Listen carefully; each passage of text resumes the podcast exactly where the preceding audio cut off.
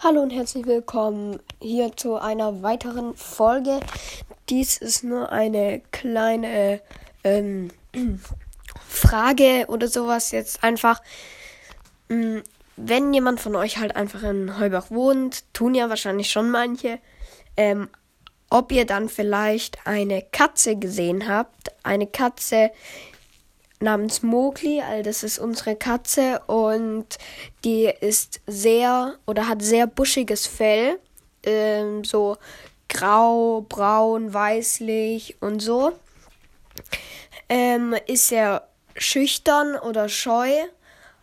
Und wir vermissen sie jetzt halt seit zwei Tagen. Also seit vorgestern Nacht ist die weg. Und sie kam nicht wieder. Das ist jetzt das zweite Mal schon. Ähm, sie könnte möglicherweise auch in Schuppen bzw. Garagen eingesperrt sein. Und vielleicht habt ihr eine habt ihr habt ihr sie jetzt mal gesehen. Wäre nett. Wenn, dann könntet ihr mir Bescheid sagen. Ich stelle hier auch wieder so eine Umfrage rein. Yep, also. Ähm, genau.